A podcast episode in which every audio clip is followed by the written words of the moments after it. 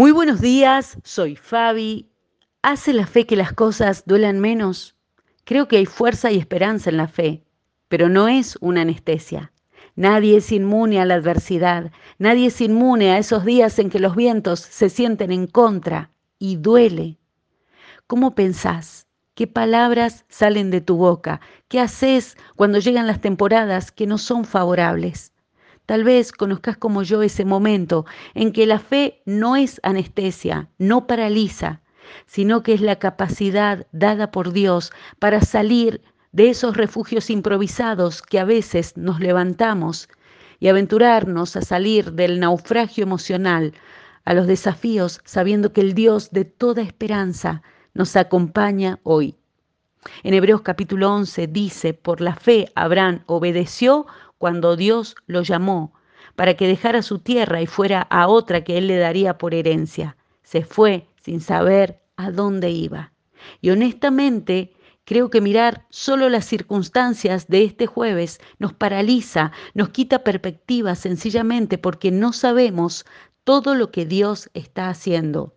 No tenemos idea de cómo Dios podría usar lo que estás pasando hoy. La fe no es anestesia, la fe en Dios nos da confianza en lo que no podemos ver y aceptar lo que este día nos trae, porque no podemos controlar cada resultado. Y no pasemos tan rápido esta frase, porque creo que cuando comprendemos esto, entonces ocurre en nosotros la paz.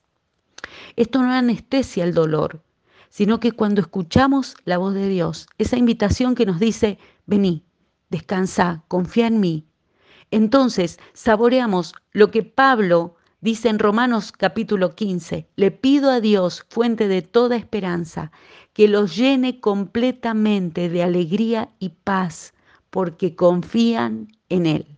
Entonces, algunas ideas para practicar la perspectiva y el enfoque y experimentar esa confianza y paz en este viaje de la fe. Primero, no somos expertos en la mente de nadie. Solo conocemos nuestra propia mente y ya tenemos suficiente trabajo con esto. No podemos comprender la mente de otro, no podemos comprender la mente de Dios. ¿Cómo podríamos hacerlo si la Biblia dice que sus pensamientos y caminos son más altos que los nuestros? También hoy podemos tomar conciencia de lo que estamos pensando y haciendo cuando la vida se nos complica. ¿Vamos realmente a Dios? ¿Confiamos en Él o seguimos llenos de cargas tratando de controlar cada resultado? Finalmente, tal vez nos sea útil imaginar eso que nos quita la paz como si fuera una mala hierba en el jardín. Arranquémosla hoy de raíz. Si lo hiciste, ¿podés ver el hueco en la tierra? Ahora tenés la oportunidad de cultivar algo nuevo ahí decidir qué vas a sembrar hoy. En Gálatas el capítulo 6 dice, no se dejen engañar. Siempre se cosecha lo que se siembra. Que así sea en su nombre. Amén.